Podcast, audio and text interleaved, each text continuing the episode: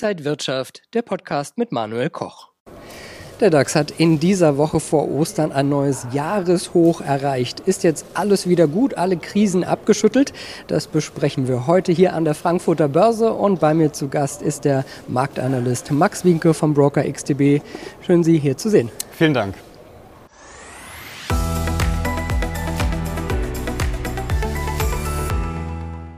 Haben wir jetzt die Krisen wie die Bankenkrise auch schon wieder hinter uns gelassen? Ist alles schon wieder gelöst? Ja, es hat den Anschein, als äh, sei die Krise schon vorbei. DAX auf einem neuen Jahreshoch.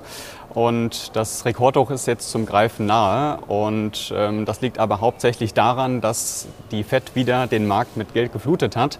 Und die Anleger haben das natürlich genutzt, um die Indizes nach oben zu drücken.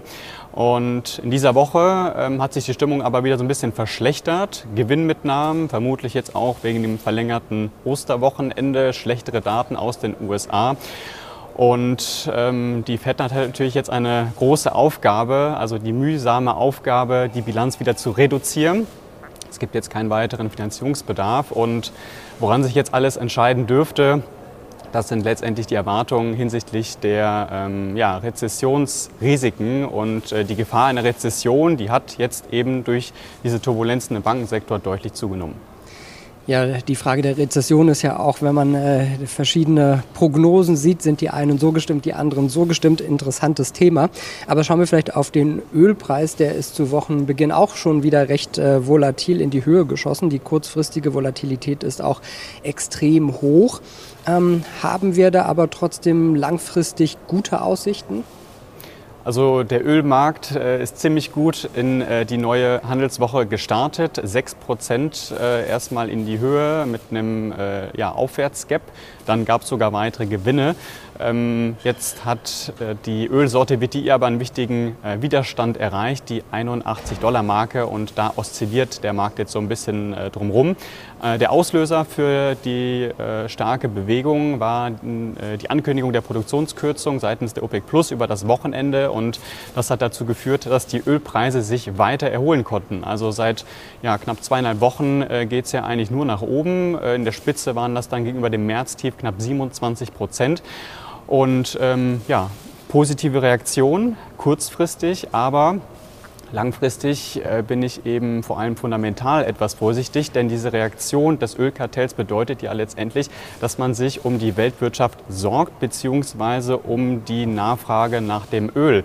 Und äh, wenn die Ölpreise jetzt wirklich so stark nach oben ziehen, äh, dann heizt das natürlich wieder die Inflation an und das bereitet den Notenbanken natürlich wiederum Sorge und deswegen finde ich den Ölmarkt gerade so unglaublich spannend.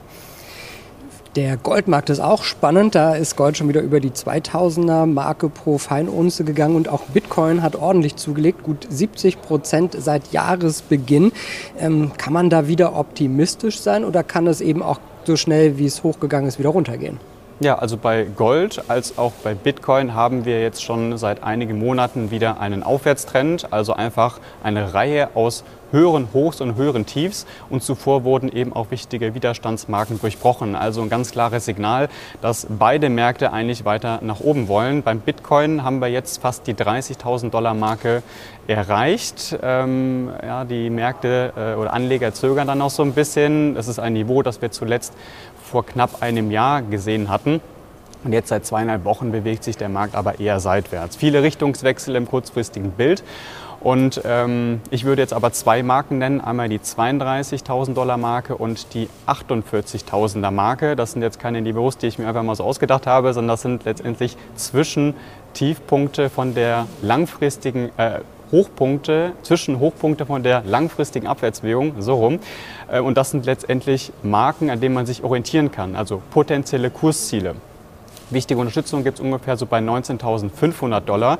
Und das bedeutet, dass der Markt rein theoretisch auch nochmal Spielraum hätte auf der Unterseite für einen Rücksetzer, für eine Korrektur. Das wäre vielleicht gesund und auch erforderlich, um dann zu einem späteren Zeitpunkt den Markt wieder nach oben zu drücken. Aber die lokalen Höchststände sind eben ähm, sehr, sehr nah und deswegen würde ich es auch nicht ausschließen, dass wir vielleicht einfach direkt darüber ausbrechen. Jetzt steht Ostern vor der Tür, die Leute haben ein bisschen Zeit. Wie kann man sich vielleicht äh, mal über sein Geld Gedanken machen, welche Strategie jetzt für die kommenden Wochen und Monate aufstellen? Also ich habe jetzt keine großen Erwartungen, was zum Beispiel die Indizes angeht. Ich erwarte eher, dass man ja, vorsichtig sein wird, vielleicht auch Gewinne mitnimmt. Wir haben es ja jetzt schon gesehen, dass in dieser Woche ähm, es zwar kurzzeitig mal nach oben ging für die Indizes, Wall Street und DAX, aber dann eben auch wieder ja, der Abverkauf. Und äh, was jetzt noch ansteht, das ist der Arbeitsmarktbericht morgen. Also die Börsen sind geschlossen, aber es kommen eben neue Daten rein und die Stimmung hatte sich ja auch wegen dieser schlechteren Wirtschaftsdaten verschlechtert. Das betrifft die ISM-Indizes einmal, verarbeitendes Gewerbe, als aber auch für den Dienstleistungssektor. Dann der ADP-Bericht, das ist sozusagen der private Arbeitsmarktbericht. Der hat gezeigt, dass ähm, vermutlich äh, weniger äh, Stellen dazugekommen sind. Und dann haben wir noch einen starken Rückgang bei der Zahl der offenen Stellen. Also insgesamt scheint der Arbeitsmarkt äh, jetzt zu schwächeln und ja, wichtig ist natürlich das, was am Ende dann morgen so rauskommt. Ähm, langfristig gesehen bin ich äh, weiterhin optimistisch. Ähm, ich würde jetzt aber nicht äh, übermütig optimistisch sein oder naiv optimistisch, sondern dass man versucht, ähm, vorsichtig zu bleiben, ähm, aber eben sozusagen das langfristige Spiel zu spielen. Und da haben Aktien einfach einen großen Vorteil. Und ich glaube, ähm, ja, dass wir eigentlich dann erst wieder äh, zu Beginn der nächsten Woche wieder mehr Impulse bekommen. Wall Street hat ja auch am Montag auf und ähm, ja, deswegen konnte man vielleicht das Wochenende nutzen, um sich ein paar Gedanken zu machen und ähm, ja, zu überlegen, ob man vielleicht ja, das eine oder andere ändert und ähm, ja, ob man vielleicht eben auch Änderungen vornimmt am Portfolio. Also wir schauen, äh, atmen mal durch nach Ostern, gucken wir dann weiter. Dankeschön an Max Winke, Marktanalyst beim Broker XTV und danke Ihnen und euch, liebe Zuschauer, fürs Interesse. Bleiben Sie gesund und munter, alles Gute und bis zum nächsten Mal. Und wenn euch diese Sendung gefallen hat, dann abonniert gerne den Podcast von Inside Wirtschaft und gebt uns ein Like.